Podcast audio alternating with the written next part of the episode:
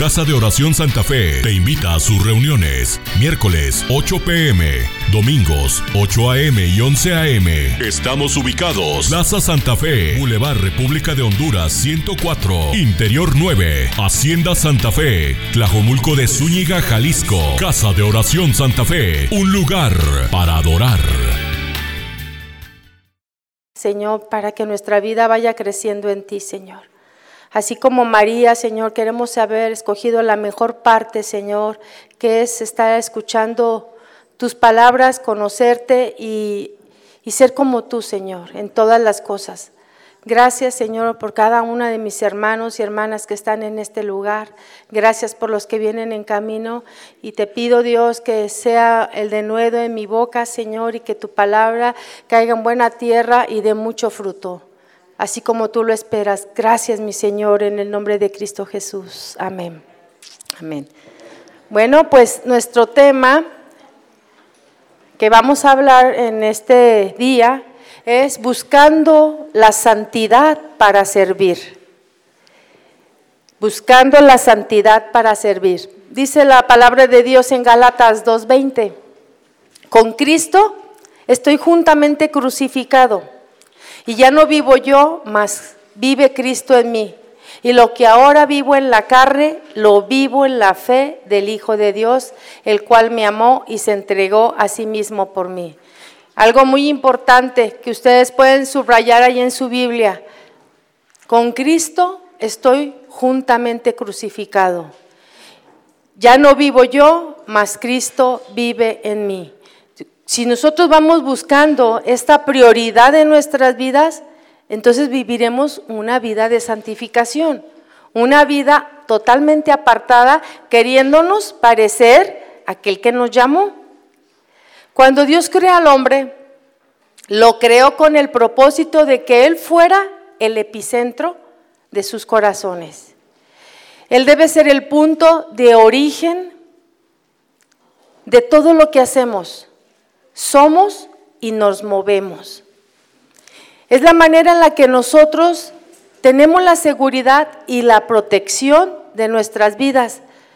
A veces se llega a pensar, no sé si en algún momento lo llegaron ustedes a pensar, yo una vez platiqué con una persona hablando del Señor y dice, no, yo no quiero, yo no creo en Él, que Dios a mí se me hace una persona eh, muy orgullosa y muy egoísta porque quiere todo.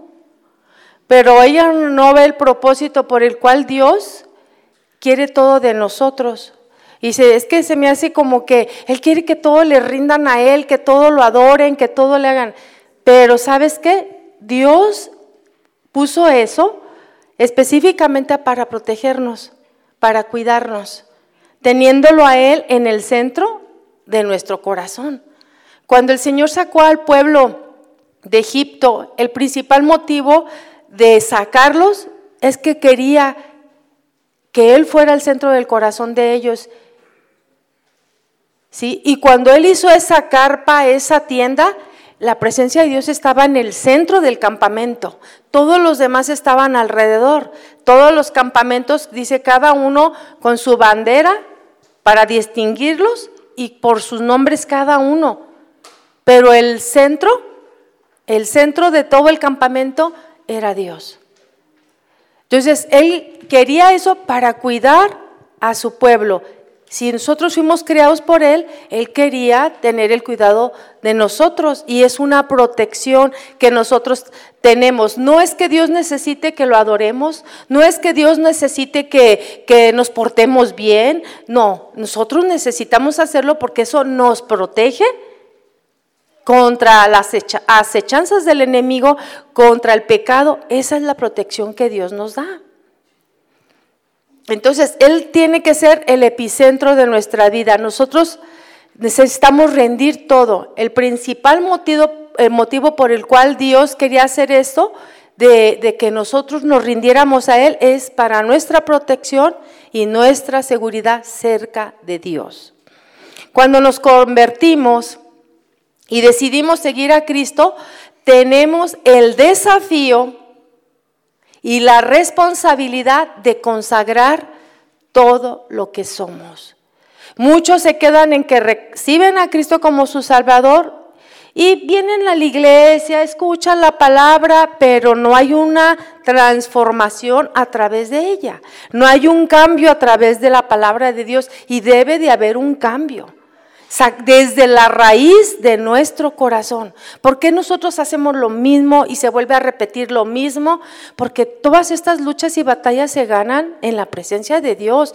Cuando Jesús estaba en el Getsemaní, y él estaba pasando tiempos duros y difíciles.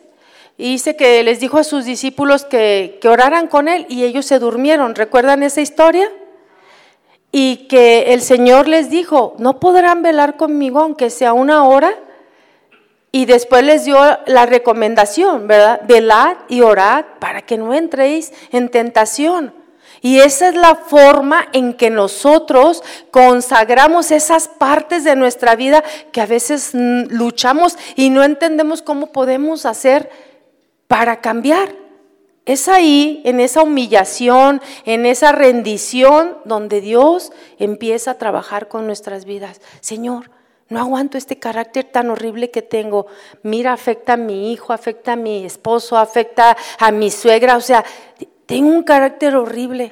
Y es allí, doblando las rodillas, como Dios empieza a obrar en mí. Y cuando tú menos te das cuenta, empieza a vislumbrar esas lucecitas hermosas de la presencia de Dios. El haber estado ahí de rodillas, dice, cerrando la puerta, métete tú en secreto, habla con Él. Y todo lo que tú hables ahí en secreto no tienes que decirlo, ¿verdad? Ay, yo oro tanto tiempo. No, se nota. Cuando alguien ora, se nota, se ve en su vida. Que aunque tú le hagas algún mal, esa persona siempre está sonriente, siempre está con paz, siempre está con gozo, te habla con fe, porque tiene un encuentro con Dios. Los encuentros con Dios no son cuando venimos los domingos. Esa es una parte importante que el pueblo se reúne con un mismo propósito. Pero cuando tú estás en secreto, dice, todo eso que pasa en secreto, el Señor lo recompensa en público. ¿Cómo? Viendo una vida renovada, una vida transformada. No debemos conformarnos. Hay mucho que cambiar de nosotros. Y muchas veces retrocedemos. Dejamos de tener una comunión con Dios y retrocedemos. Cuando nos ven en el trabajo, cuando nos ven en el camión, cuando nos ven en, el mercado, nos ven las mismas personas como todos los demás. Y tienen que ver una diferencia. Híjole, ahí viene la señora. Y hasta la gente de la calle te anda y dice, ¿puede orar por mí? Pero te ve una mujer miedosa, un hombre falto de fe. Ah, pues ya ve cómo está el mundo, no me rinde nada el dinero. Tú no estás hablando fe. Tú no estás hablando de que crees en Dios. Nosotros estamos apoyados y caminamos en fe. Todos los pasos de nuestra vida es caminar en fe. Yo sé que hasta el día de hoy Dios no te ha dejado sin comer. Entonces tenemos que proclamar eso que Dios es en nosotros y lo que Dios te ha cuidado. Entonces cuando nosotros nos convertimos y decidimos seguir a Cristo, tenemos ese desafío y esa responsabilidad de consagrar todo lo que nosotros somos a Dios. Nosotros debemos de trabajar por ese compromiso que cada creyente debe de tener muy claro, la santificación. Para poder servir en la obra de Dios y en el cuerpo de Cristo se necesita integridad, santificación. ¿Cuántas, en cuántos lugares, y espero que no sea el caso, muchas veces están sirviendo, nos ha tocado ver en muchos lugares, ah, fulanito toca bien padre, no, eh, toca tremendo, y ya lo tienen tocando aquí. Y una vida de pleitos con su esposa, se anda divorciando, es parrandero, de aquí se sale y se va a los antros a tocar, o sea, un montón de cosas. O sea, esa no es una vida consagrada. Una vida consagrada es decir, Señor, toda esta persona, mis pensamientos y mis son tuyas. Trabaja en mí como tú quieras. Y a veces nos cuesta trabajo entregar esa parte, pero déjeme decirle algo. Cuando uno entrega, no sabes todo lo que Dios te devuelve. Cuando uno entrega, Dios siempre te multiplica la bendición. Es así, sirviendo en el camino del Señor. No es que tú dejes y te quedes desolado, no, es que ya dejé mis amigos. Dios te va a proveer lo que tú vas a necesitar. En el camino del Señor así es. Entonces se necesita integridad para servir, santificación para servir. La vida cristiana jamás se debe vivir separada de Dios. Y si así es, comprometemos la esencia de nuestro ser. Porque cuando hay integridad, también hay poder de Dios. Cuando hay integridad, también hay poder de Dios. Cuando nosotros no tenemos integridad, no tenemos autoridad en nuestra vida de nada. Cuando tú le hablas a una persona las obras de Cristo, lo que Dios hace, tu vida tiene poder al estar hablando, porque es congruente con lo que tú vives y lo que hablas. Pero cuando tu vida tiene, aquí eres, gloria a Dios, amén, aleluya, hermano, ¿cómo está? Y, y aprendes el vocabulario cristiano, ¿verdad? Y toda la cosa. Pues un, la gente piensa y se apantalla. ¡Ay, qué tremendo! El cristiano es bien espiritual. Pero de repente te das cuenta que cuando llegas a, tu casa, los vecinos hablan de ti pestes, porque es una vieja bien enojona, así, ¿verdad? Se hablan. Es bien así, es bien amargada y, que y es cristiana y tiene 20 años viniendo a la iglesia. Tenemos que ser, que ser congruentes. Entonces, si hay integridad, hay poder en nuestra vida. Tú puedes hacer las cosas seculares sin comprometer ninguna de tus convicciones. Jamás se separan la vida cristiana y nuestra vida secular. Tú eres bien santo, así como nosotros te vemos adorar y levantar tus manos y llorar y humillarte, aquí como allá afuera. La gente debe de ver eso en ti, que eres un hombre comprometido y que tus convicciones son firmes. Pero si tú a tus hijos le dices, no, ¿qué tiene? Eso no tiene nada de malo. Y le permites que hable todas las vigas posibles y, y que maldiga y que hable de la gente. Y luego, ¿dónde está tu integridad? ¿Dónde están tus convicciones? Y de repente tú escuchas todo lo que él dice y parece que tú estás de acuerdo. ¿Dónde están tus convicciones?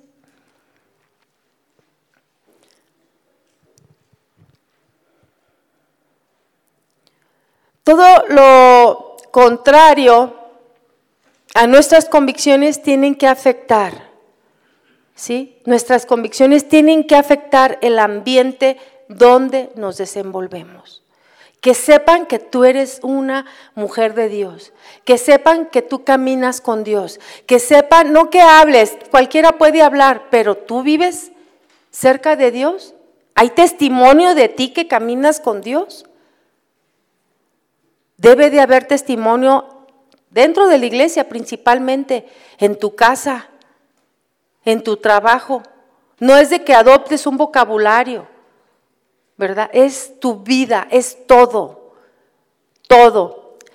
Recordé un ejemplo que me gustó mucho, que quizás a lo mejor ustedes hayan escuchado o lo hayan visto, de un corredor llamado Eric Henry Lindell. Ahorita que les diga, yo creo que sí se van a acordar. Fue un atleta escocés que fue campeón olímpico de los 400 metros lisos en los Juegos Olímpicos de París de 1924. Este joven sirvió como misionero protestante en China y su historia fue llevada al cine en una película. ¿Ustedes recuerdan la película Carros de Fuego? ¿No? Pues véanla. Es, una película vieja, pero está muy buena y está hablando de algo que en verdad sucedió. Esa historia fue llevada al cine y eh, ya es una película vieja, pero véanla, es muy, te bendice mucho. Él fue un medallista británico que abandonó su brillante carrera deportiva con el fin de cumplir su llamado a ser misionero en China. Es considerado como el mejor medallista escocés de esos tiempos. Eric Lindell era un cristiano devoto y entregado a la obra del Señor. Sus padres eran cristianos y ellos tenían esa misma pasión que sus padres. Eran jóvenes. Pues imagínense un corredor, ¿verdad? De, en ese tiempo de una edad, pues joven.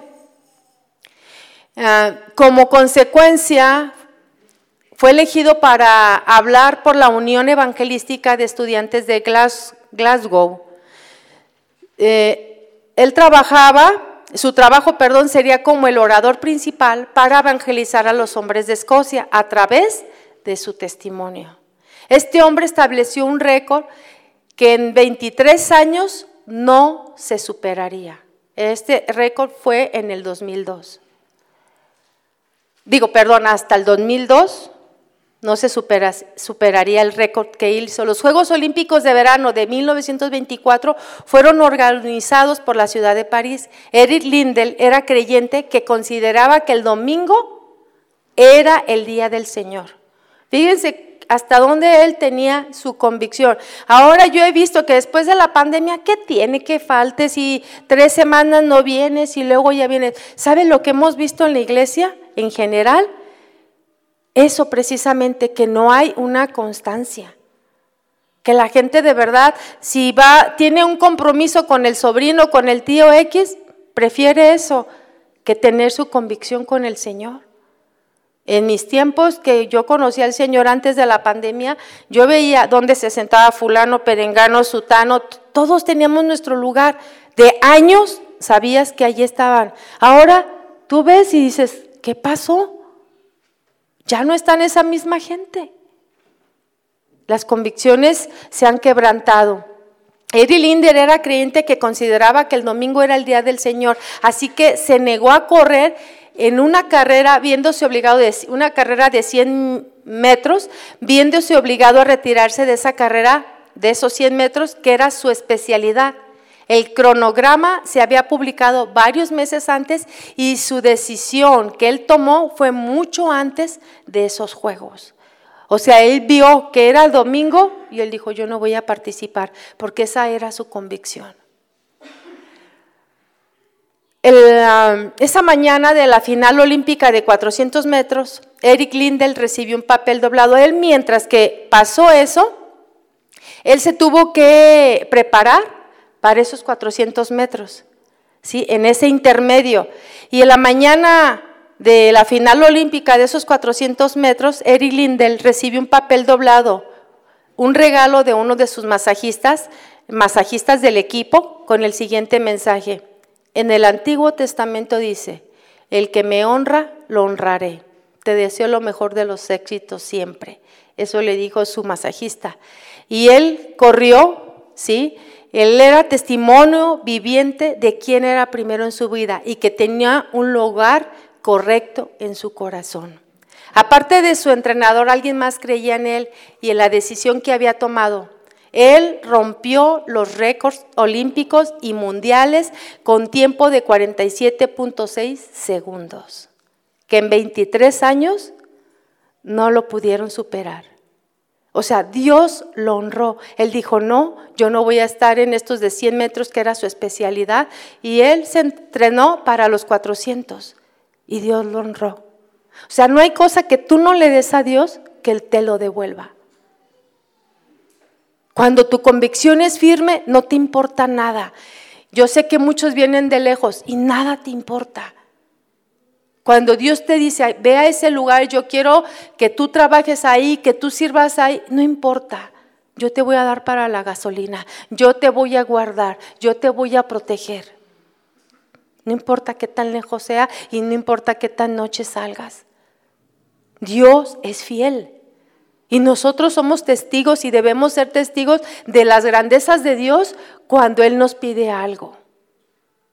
Nuestra vida está en Él, nuestra vida es de Él. Él puede hacer con nosotros y pedirnos lo que quiera. A Él le pidió irse como misionero a China. Él tuvo que dejar lo que tanto amaba.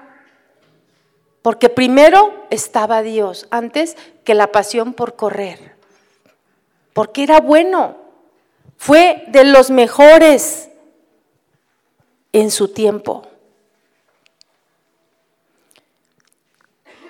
Su verdadera pasión de este Eric estaba en anunciar el Evangelio. Cuando Lindell murió, sus últimas palabras fueron, es completa rendición. Y así debemos de estar nosotros, rendidos, Señor, ¿qué quieres que haga? Y no estar, no, es que pero, pero no, es que yo esto, pero el otro, pero aquello. Él estaba en completa rendición. Esas fueron sus últimas palabras. Él estuvo separado de su esposa porque hubo una guerra, él estaba en China, su hermano era médico, el, hermano necesitaba apoyo porque él también se enfermó y él fue a apoyarlo, a su esposa la mandó a Canadá mientras que pasaba la guerra, ellos estaban en un campamento. O sea, era tanta su pasión, dice que cuando él murió, todo el campamento tuvo mucha consternación porque amaban la vida de ese hombre que los había edificado. Amaban a ese hombre que tenía convicciones poderosas, tenía poder de Dios, tenía integridad en su vida, lo amaban. Y cuando él partió, les dolió, lo añoraron, le lloraron, porque hay pocos hombres que en verdad bendicen. Nosotros cuando contamos algo, contamos de muy poca gente. Decimos en lapso de un tiempo del que hablamos tan tremendamente es del hermano Paul Hunter. ¿Hace cuántos años murió mi amor? No, como 10 años, pero ese hombre, o sea, no hablamos de alguien más que bendiga, que, sea, que tenga palabra de poder. Dios nosotros tengamos palabra de poder, que nosotros tengamos testimonio vivo por medio de la santificación y de la integridad. Podemos decir de ese hombre no es que lo idolatre uno, pero es que como lo vimos en vivo, fue algo que nos afectó nuestra vida para bien, afectó nuestro corazón para bien. El buscar y estudiar las escrituras y aprenderlos de memoria fue algo tremendo. Ahora decimos, ay, es que no, y ahora ni me aprendo nada. Uy, no, pues como dice la escritura en Deuteronomio, ponlo en los dindeles de la puerta, en el refrigerador, en el baño, por donde quiera, pon la escritura para que cuando tú estés ahí lo leas y lo leas y lo leas y te lo aprendas. Esa es la forma que el Señor trabaja con nosotros. Por eso lo dijo que así lo hiciéramos, que lo repitiéramos y lo repitiéramos y lo repitiéramos. Así es la manera en que Dios trabaja y que Dios actúa para limpiarnos, para purificarnos.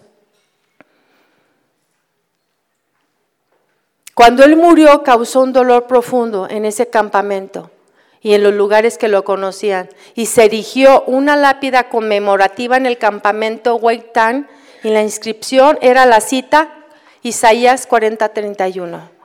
Levantarán alas como las águilas, correrán y no se cansarán, caminarán y no se fatigarán. Para él esto había sido parte de su vida.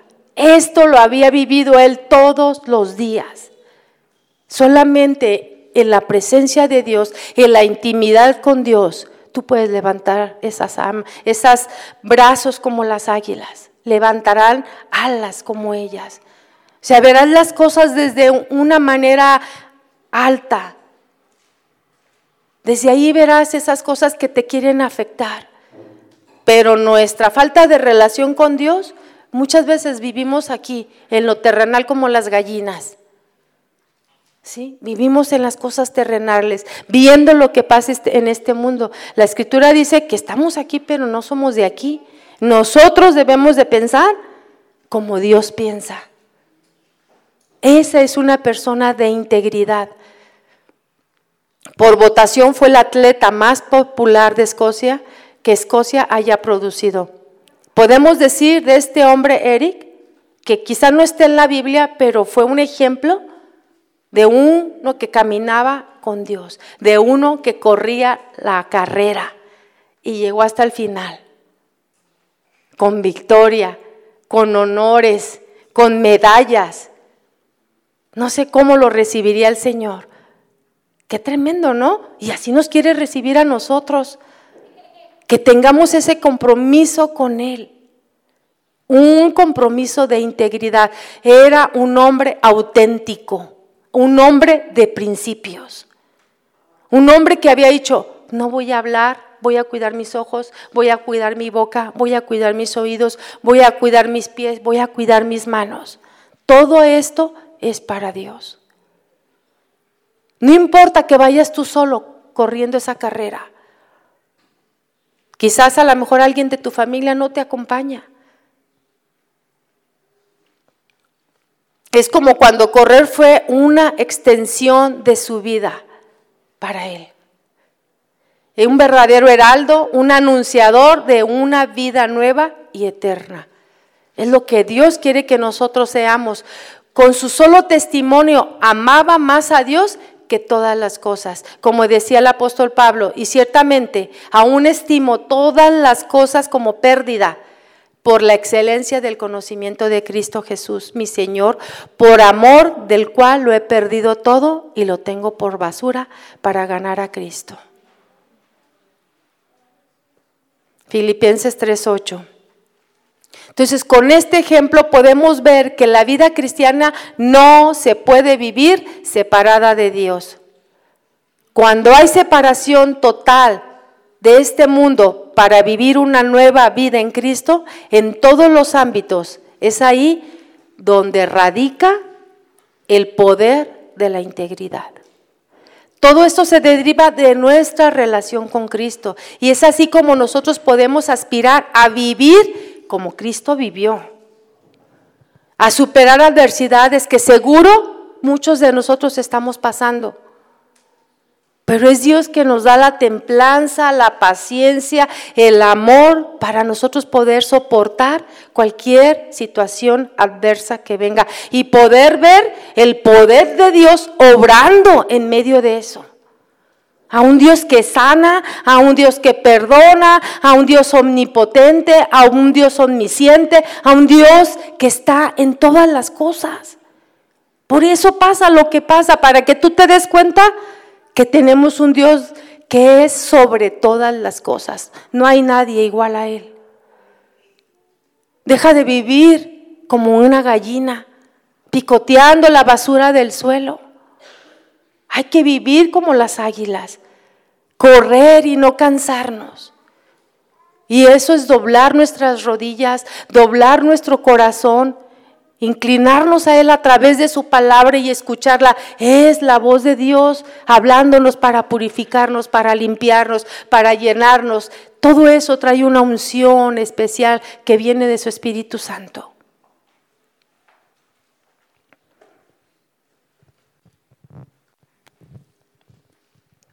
El sufrir como lo hizo nuestro Señor Jesucristo o morir con Él como Él lo hizo, nada de lo que nos pase debe comprometer nuestras convicciones. Nada. Así que la médula de todo cristiano es nuestra relación con Cristo. En oración, leyendo las escrituras. Esa es la médula. El Señor lo dijo, velad y orad.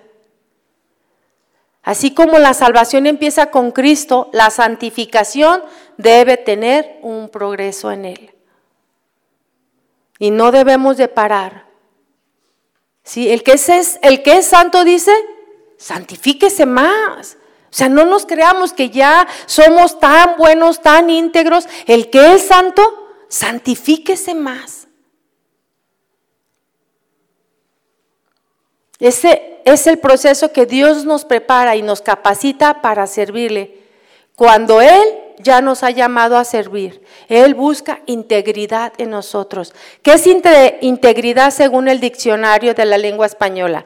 Fíjese bien, la integridad es la palabra que se deriva del latín integer, que significa entero.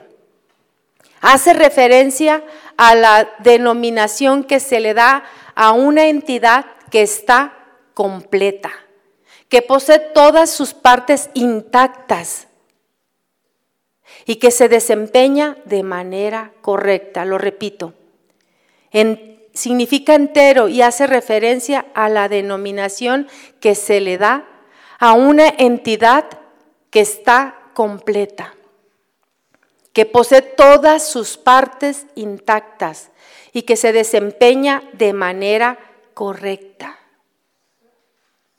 Esto alcanza a la cualidad humana, dado que la integridad es el estado de un individuo que tiene total entereza física, mental y espiritual.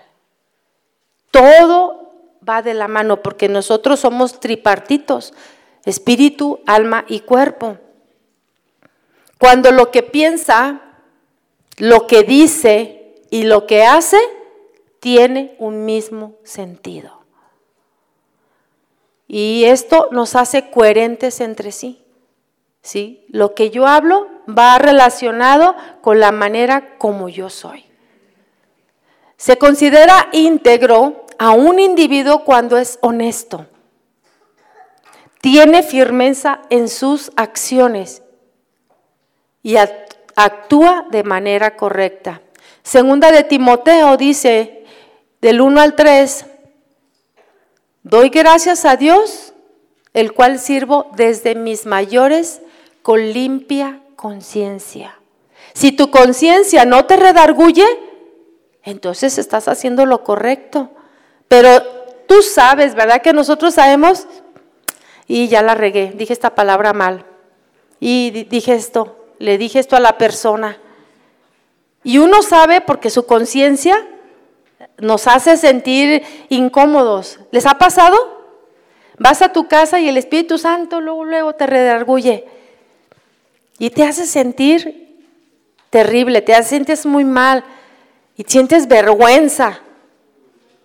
La manera en que tú respondes, la manera en que tú te comportas. Si en tu casa tienen que ver integridad en tu vida, tienes que cambiar tus hábitos y tienes que doblar tus rodillas. Y esas palabras que tú lees en oración son para que tú cambies, no para que cambie el que está a un lado, el que está al otro lado, el que vive allá, el que vive... Es para tu vida. Tú eres el que estás leyendo. Es para ti. Dios nos está hablando personalmente, ¿no? ¿Qué es santidad?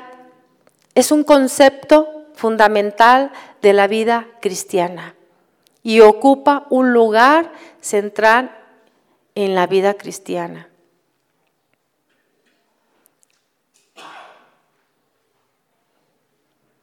La palabra de Dios nos exhorta a vivir una vida apartada, que eso es lo que quiere decir santidad, apartado para Dios, apartado para que Él obre en nuestro corazón, apartados para que haga con nosotros como Él quiera. Muchas veces tú quieres algo o estás orando por algo, pero tú estás orando, pero haciéndolo como tú quieres. Eso no es orar.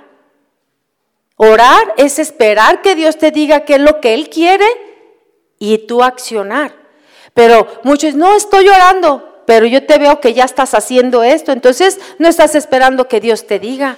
Es que yo estoy orando para ver si es la voluntad de Dios de, este trabajo o de, alguna decisión que tengas que comprar, algo, pero tú ya estás accionando sin haber escuchado la voluntad de Dios. Entonces, cuando nosotros decimos estamos orando, estamos orando para ver la perfecta voluntad de Dios.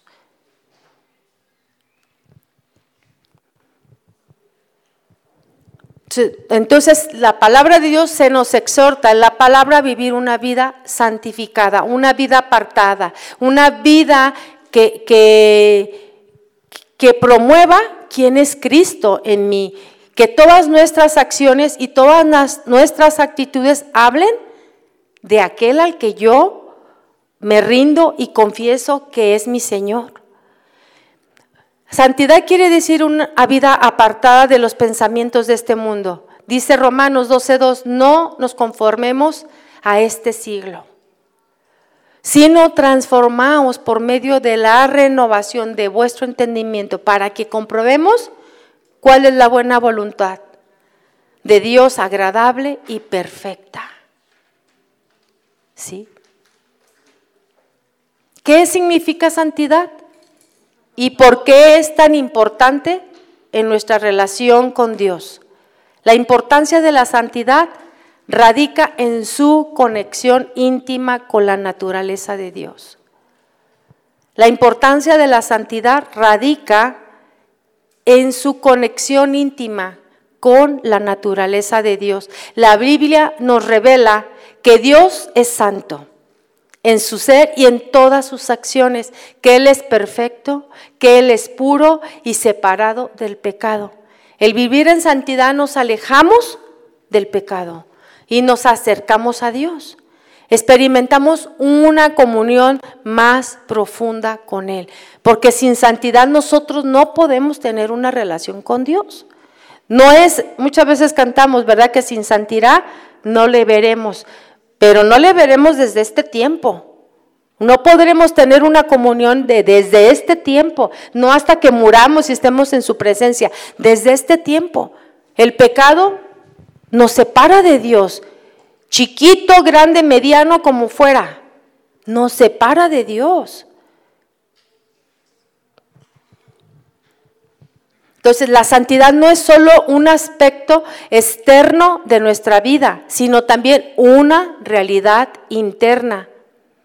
Porque Dios nos llama a ofrecerle nuestros corazones y permitir que su Espíritu Santo trabaje en nosotros para purificarnos y santificarnos. Ese es el propósito de nuestra oración y de nuestro estudio bíblico.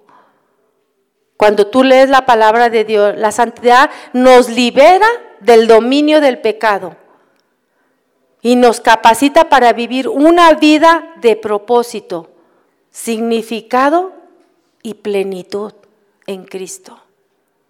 Lo repito, la santidad nos libera del dominio del pecado y nos capacita para vivir una vida con propósito, significado y plenitud en Cristo.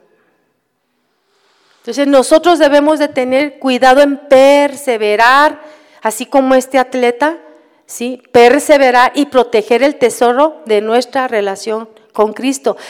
Pablo da un ejemplo de que los atletas que corren se preparan y se abstienen de muchas cosas. ¿Sí? ¿Recuerdan ese pasaje? Con el fin de estar listos para funcionar y tener una buena carrera, una carrera exitosa. Nosotros nos tenemos que abstener muchas veces de cosas, de tiempos que nos gustarían. Pero decidimos aprender de Cristo, decidimos servir, decidimos estar ahí a los pies del Maestro. Su palabra y la oración son principios muy importantes, básicos para combatir nuestra tendencia al pecado. Mire, muchas veces el venir aquí o el hablar la palabra, cuando nosotros no tenemos carácter y no tenemos ah, ejemplo de la vida de Cristo en nosotros, sabe que eres una religiosa, eres un religioso. Porque tu casa son unos pleitos buenos que te echas con tu esposo o con tu esposa. Y hablas como un religioso cuando tu manera de actuar debería de ser como actuaría Cristo. O sea, que nada te permita pecar, aunque de verdad hay cosas que te saquen de quicio. Vete al trono de la gracia y encuentra el oportuno socorro en ese lugar. Mejor me callo porque si hablo, la riego y mejor me voy a ese lugar secreto. Cuando ya esté todo tranquilo, cuando Dios me haya dado la paz, entonces platicamos. Pero su palabra y la oración son principios importantes, básicos, para combatir nuestra tendencia al pecado. Porque nos vemos así como esas mujeres, ¿verdad? Como golpes de pecho que parecen una apariencia de piedad, pero por dentro somos sepulcros, como dice por fuera, ¿verdad? Sepulcros blanqueados, pero por dentro apesta nuestra vida, apesta nuestra vida. Entonces, esta oración y el estudiar su palabra nos ayudará siempre para restaurar nuestra relación con Cristo. Todos los días nosotros necesitamos una comunión con Él. ¿Qué le dijo el Señor Jesús cuando Él estaba pasando esa gran prueba? En el que se maní. Él estaba teniendo esa prueba. Para Él era decir, Señor, pues estaba diciendo que pase de mí esta copa, o sea, no quiero. obedecerte. Sin embargo, dijo, que no se haga mi voluntad, hágase la tuya. Y muchas veces nosotros queremos esto, pero a veces tenemos que decir, Señor, que se haga lo que tú quieras. Y Él con esa autoridad va y reprende a sus discípulos, enseñándoles que de esa manera se vence la tentación, porque Él estaba siendo tentado al decir, no quiero obedecer, no quiero pasar por ese proceso de muerte. Y a veces hay cosas en nosotros que tienen que morir. Nosotros no tenemos derechos. Nosotros no tenemos derechos. Es que eh, esto es mío, a mí me corresponde. Tú estás muerto en Cristo. Pablo dijo, con Cristo estoy juntamente crucificado. Él estaba muerto a sus derechos. Y así nosotros debemos de vivir. Estamos muertos a nuestros derechos, a lo que crees que te corresponde. El estar muertos es saber ceder. Pero es que mi esposo siempre quiere tener la razón. Tú estás muerta. Vete al trono de la gracia y encuentra la ayuda de Dios. Dios, aunque haya alguna situación injusta, Dios habla con nuestros esposos, deja que Dios trate. Y es mejor que esté en las manos de Dios. Él sí sabe cómo hacerlo, ¿verdad?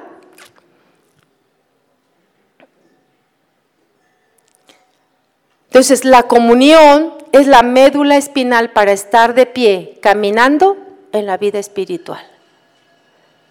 Cuando hemos pasado situaciones adversas, difíciles, difíciles ah, de creer, imposibles de que pudiéramos caminar un paso más adelante en nuestra vida cristiana, tú ves que el hecho de la humillación, el hecho de encontrarte con Dios, te tiene de pie.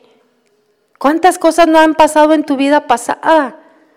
Cosas terribles que si Dios no hubiera estado ahí, tú no estarías en este lugar. ¿Cierto? Yo puedo decir eso. Yo pienso, si Cristo no estuviera en nuestro matrimonio, ¿qué hubiera sido de nosotros tan imperfectos los dos? Tan situaciones tan adversas, no tuvimos un buen ejemplo de ningún lado. Que dijeras, ay, pues mi familia me enseñó así. Fui, no, si no hubiera sido que Dios hubiera llegado y nos hubiera instruido, o sea, estaríamos perdidos, como muchos están perdidos. Entonces, cuando nosotros entramos en el reino de Dios a través de la obra de Jesús, nuestro Salvador, por cada uno, que la obra que Dios hizo por cada uno de nosotros, cuando creímos que Él era el Cristo, fuimos transformados. Nosotros nos convertimos en nuevas criaturas. Segunda de Corintios 5, 17. Yo lo tengo en otra versión.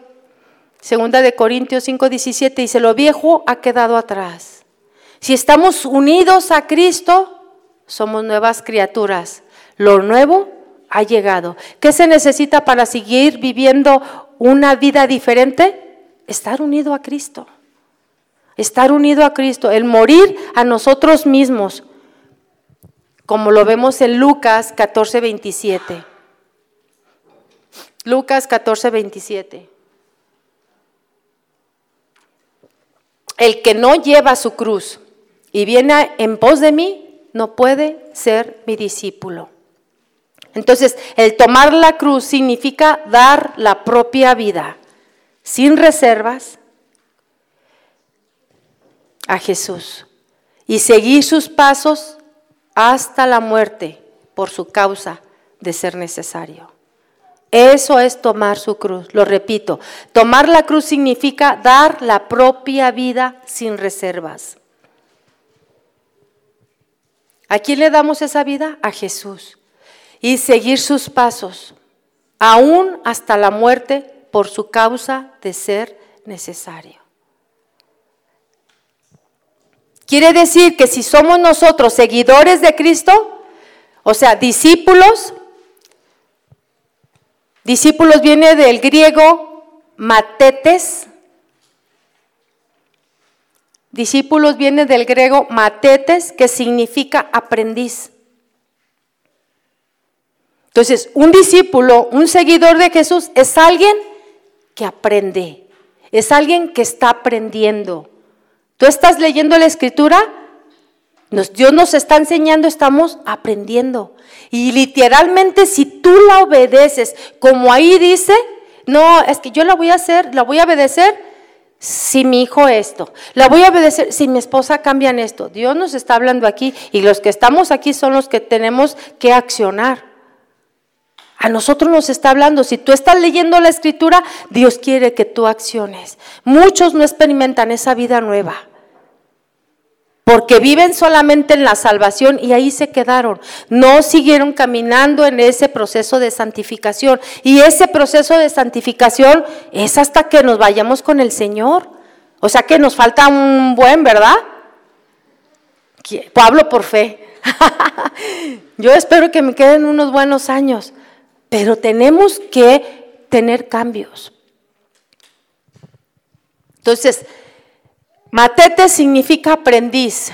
Alguien que aprende. Un discípulo es alguien que aprende. Que aprende a ser como Cristo. Y Pablo también lo definía de esta manera. Gálatas 2.20.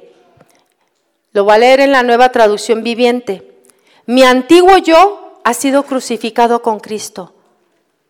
Ese antiguo yo egoísta, orgulloso, malhechor, sangrón, o sea, ha sido crucificado con Cristo. Ya no vivo yo, sino que Cristo vive en mí. Así que vivo en este cuerpo terrenal, confiando en el Hijo de Dios. ¿En quién? En la obra que Dios está haciendo en mí, a través de esa entrega, de esa humillación, de esa palabra que cuando tú la lees dice que el, ¿con qué limpiará el joven su camino? Con guardar la palabra de Dios. Guardarla no es agarrar la Biblia y ponerla ahí en el closet más profundo. No es guardarla así, es guardarla en mi corazón, pero esa palabra lleva otra connotación. Es ponerla por obra. Ponerla por obra es así como yo recibo la bendición. ¿Sí me explico? Mientras que tú no acciones, no viene la bendición a tu vida. Cuando tú la pones en acción, la bendición llega. Tienes que perdonar a tu hermano que te hizo esto, tan, tan, tan. Pero Señor, es injusto, Él fue el que me ofendió. ¿Cómo tengo que ir a pedirle perdón? La palabra dice, si te hirió y te pegó en una mejilla, tú ve y pon la otra.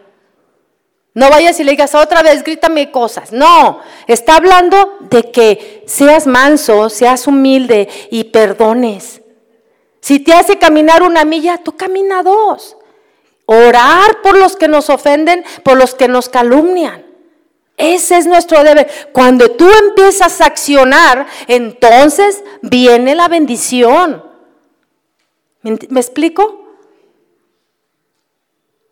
No es porque la leí, no, es porque accioné lo que ahí decía. Entonces es ahí donde me lleva a santificarme, a ver una transformación. Fulanita de tal qué tremendo, ah, es irreconocible, es otra persona.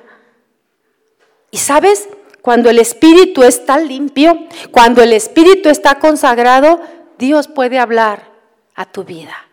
Tú puedes escuchar la voz de Dios claramente, porque tú vives una vida íntegra una vida santificada, una vida apartada. Tú puedes saber cuál es la voz de Dios. ¿Por qué? Porque estás ejerciendo. El que estás oyendo y estás accionando lo que Dios ya te dijo. No tengas miedo, no se tuve vuestro corazón. Creed en Dios, creed también en mí. No tengas temor, camina en la paz de Dios, porque siempre estás temerosa. ¿Dónde está el amor de Dios? Dice, el que teme es que no ha conocido a Dios. Nosotros debemos de vivir en la paz y en la confianza eterna con Él. Él tiene cuidado de nosotros. Él tiene cuidado de nosotros. Cuando salimos a las calles, Señor, protégeme. Tu palabra dice que tú mandarás tus ángeles cerca de mí, que me guarden, que me cuiden, para que no tropiece de todo mal. Entonces, Pablo decía, mi antiguo yo ha sido crucificado con Cristo.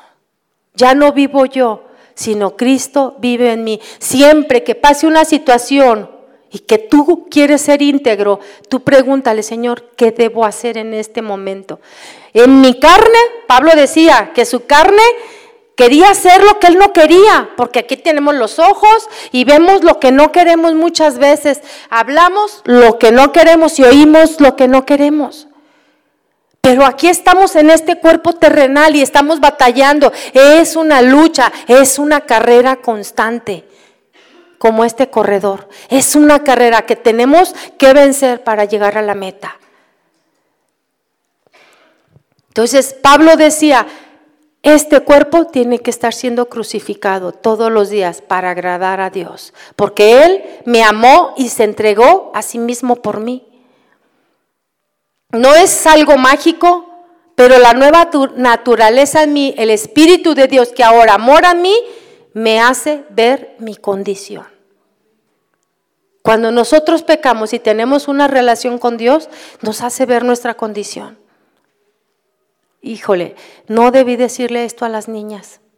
No debí hablarle de esta manera a mis hijos. En vez de bendecirlos, los maldije. Siempre eres igual. Hace las mismas cosas que tu padre. No, igual que la abuela.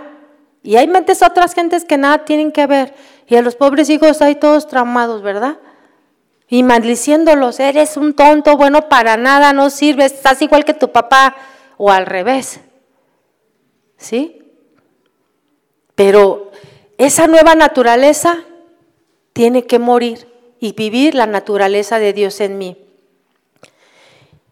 Nosotros tenemos que pasar por ese proceso de santificación el proceso de santificación es alguien que se ha apartado totalmente para vivir una nueva vida en Cristo. Cuando decido seguir a Cristo, empieza ese proceso a mí y empieza a enseñarme, a ordenarme, como lo estábamos viendo en las enseñanzas anteriores. La palabra de Dios ordena nuestra vida. La palabra de Dios pone todo en su lugar. La palabra de Dios cambia, nos libera. La palabra de Dios es poderosa para transformar. Las corazones como piedra los hace como carne, sensibles. ¿Me entiende? El Señor tiene que estar esculpiendo ahí nuestras vidas a través de la palabra de Dios. Entonces es en la acción donde nosotros vamos a ver la bendición. Señor, yo ya no puedo con este Señor. Eh, mi esposo es así y así, es grosero. Pero cuando tú dobles tus rodillas, tú empezarás a ver que si Dios no lo cambia a Él, te está cambiando a ti. Y ya no vas a ver las cosas de la misma manera. Ahora ese amor de Dios que perdona está en ti. A lo mejor no ves un cambio en él, pero lo está haciendo en tu vida y ni cuenta te habías dado que ahora tienes templanza para soportar. Ahora todas las cosas y palabras feas que te puedan decir se resbalan, no te ofende, porque ya no vives tú, vive Cristo en ti. Y ya para terminar, el amor que yo tenía por el mal ahora lucha por hacer el bien. Esos celos, esa envidia, gritonería, pasiones desordenadas, egoísmo, autosuficiente, pornografía, malos deseos, falto de amor, falto de perdón, chismoso, habladurías, falta de integridad en todos los sentidos. Estos pecados, los cuales deben de ser crucificados. Y esos deseos eh, eh, que, descontrolados, que se tienen, vas viendo el cambio de Dios en tu vida. La nueva criatura que ahora soy con Cristo, aprende la vida de Cristo. Ahora odia el pecado y desea fervientemente ser liberado de la carne no redimida. Aquello con lo cual estoy luchando y doblas tus rodillas, Señor, cámbiame, cámbiame, transfórmame. No quiero ser una persona voluble, no quiero ser esa persona que un día anda bien contenta y, después este, estoy como enojada, como, o sea, cámbiame, Señor. Eso es doblando nuestras rodillas. Odiamos el pecado. La carne que no es redimida es transformada, donde aún reside ese pecado. Aunque Ya no me controla el pecado como lo hacía antes, que quería que le obedeciera en vez de obedecer a Cristo. Ahora obedezco sus mandamientos y acciono inmediatamente la palabra de Dios. Dice la palabra que tenemos grandiosas promesas para que andemos en ellas. Es accionarlas, tomarlas y accionar en ellas. Romanos 8:5, en la nueva traducción viviente, me enseñaron mis pastores eh, un tiempo que yo pedía consejo, me, me enseñaron, mira, cuando tú vas a hablar con alguien, cuando tú tienes que enfrentar, ya sea tu esposo, hablar con tu mamá o con tu papá, siempre pon a esas personas en oración por un buen tiempo, para que Dios vaya tocando sus corazones, Dios vaya poniendo ahí el bálsamo que se necesita y sea el tiempo correcto y adecuado para que tú puedas platicar. Y yo lo puse en práctica y de verdad que funciona. Voy a hablar con mi esposo y cuando tú lo haces en tu carne no va a funcionar. Volvemos a un círculo vicioso, ¿verdad? Pero cuando lo hacemos en el Señor y esperando en el tiempo de Dios que te dé las palabras correctas, las cosas cambian, porque hay cosas que se necesitan hablar. ¿Sí? No es, Señor, perdóname, y las cosas, no, la, la Biblia nos enseña que tenemos que restaurar cosas que hacemos y que dijimos, maldades que nosotros, porque sí, a veces hacemos maldades.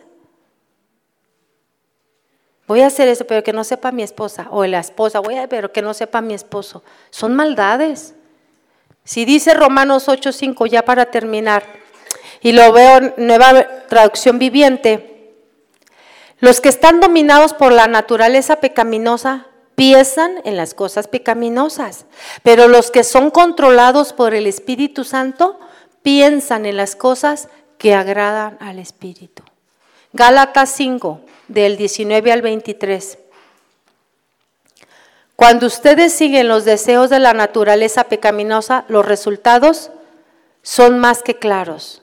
Inmoralidad sexual, inmoralidad sexual, perdón, impureza, pasiones sexuales, idolatría, hechicería, hostilidad, peleas, celos, arrebatos de furia, ambición, egoísta, discordias, divisiones, envidias, borracheras, fiestas desenfrenadas y otros pecados parecidos, permítame repetirles lo que les dije antes. Cualquiera que lleve esa clase de vida no heredará el reino de Dios. Nosotros somos discípulos de Cristo. Nosotros debemos seguir a Cristo, ¿sí? aprender de Cristo. Si somos discípulos, entonces tenemos que aprender de él y el aprendizaje se nota, ¿verdad? Cuando el niño pasa de kinder a primaria, se nota, es que ya tiene ciertas características. ¿Hay una maestra aquí? Tiene ciertas características. Cuando ya entra a primero debe de saber el ABC, eh, las vocales, ¿no? ¿Qué más? Los números. Tienen ciertas características, ¿verdad? Cuando van subiendo de nivel pues en nosotros también se nos nota en nuestro nivel espiritual. Debe de tener ciertas características. Uy, no, fulanito, tiene 15 años, sigue igual. Y se ve la misma persona, pero no más espiritual. Habla como los mundanos. Se nos tiene que notar. Entonces, en cambio, la clase del fruto que el Espíritu Santo produce en nuestra vida es amor, alegría, paz, paciencia, gentileza. ¿Está ya leyendo lo que sigue del versículo que les dije?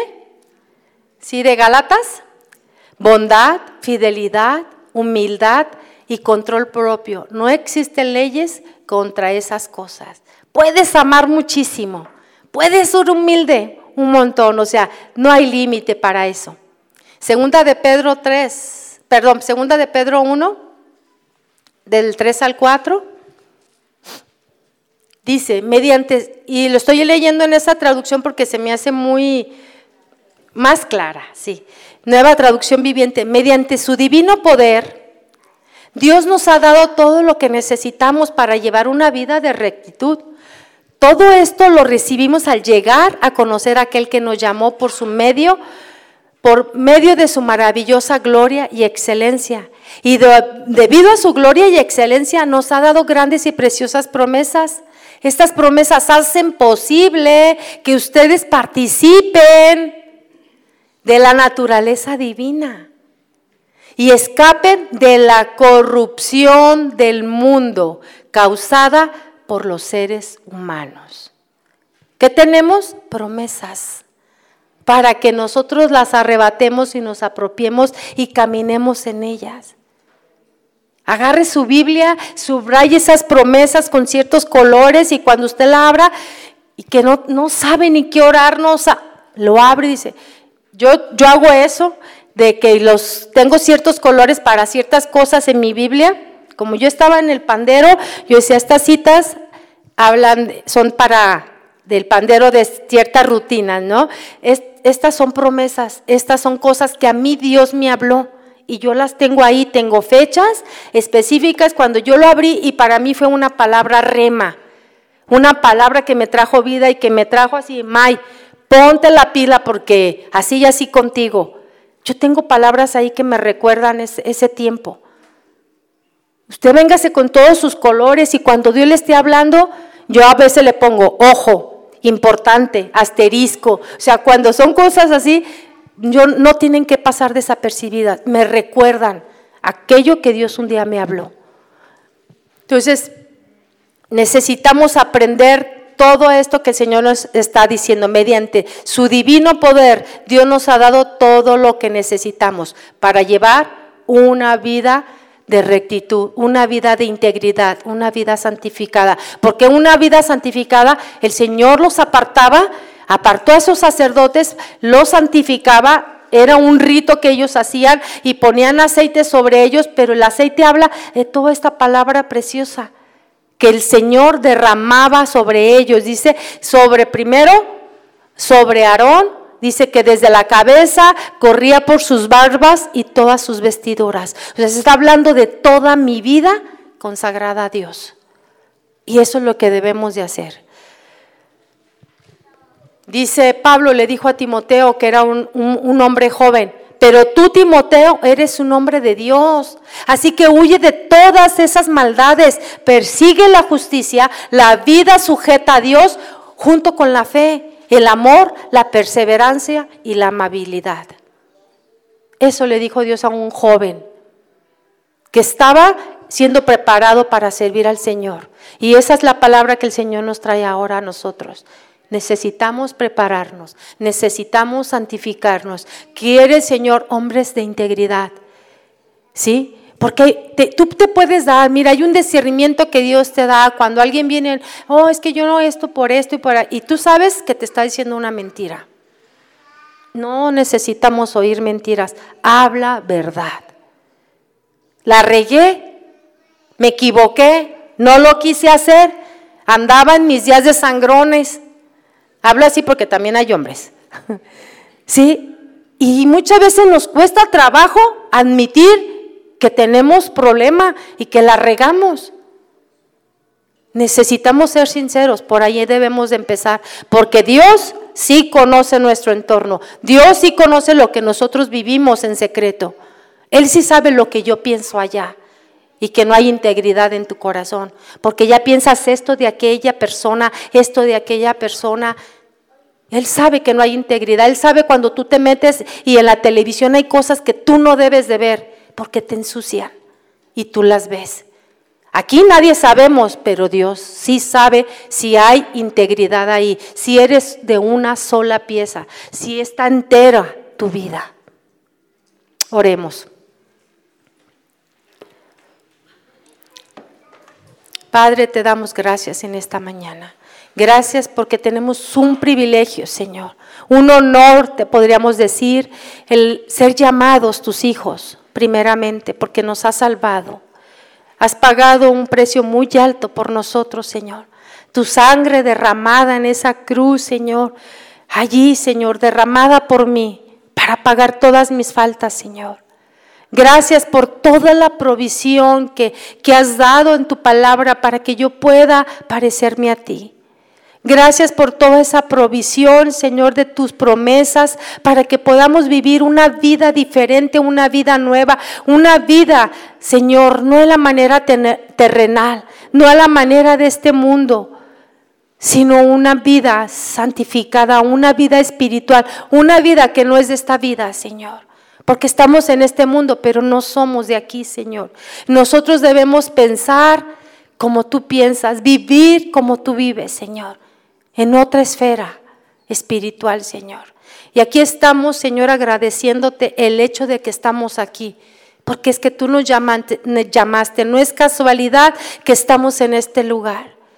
Y aquí mismo, Señor, cada uno de nosotros en su oración, cada uno te quiere decir, Señor, lo que ha aprendido de esta palabra, porque somos aprendices tuyos, somos tus discípulos y queremos seguirte a ti, queremos parecernos a ti, Señor.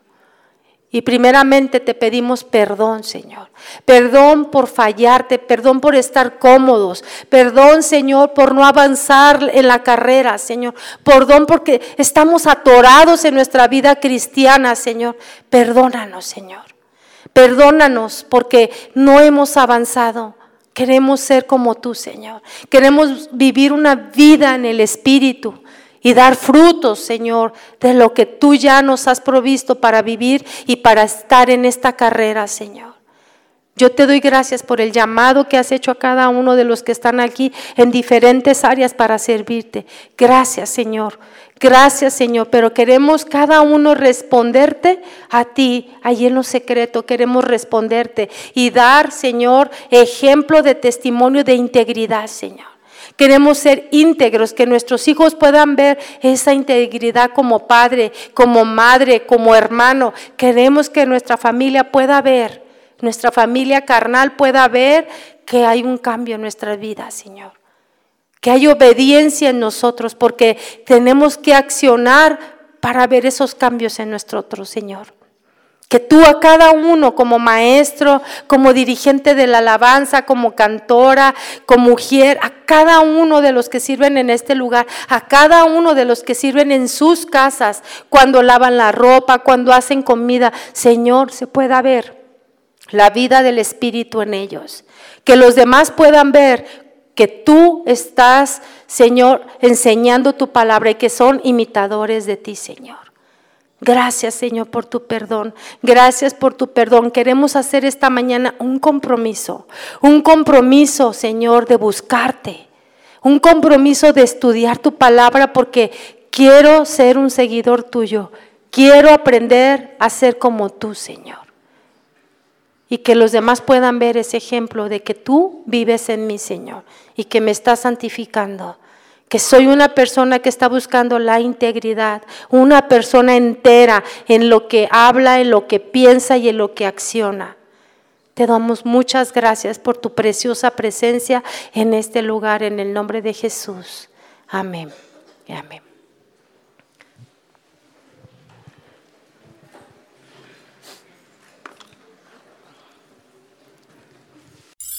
Casa de Oración Santa Fe te invita a sus reuniones. Miércoles 8 pm, domingos 8 am y 11 am.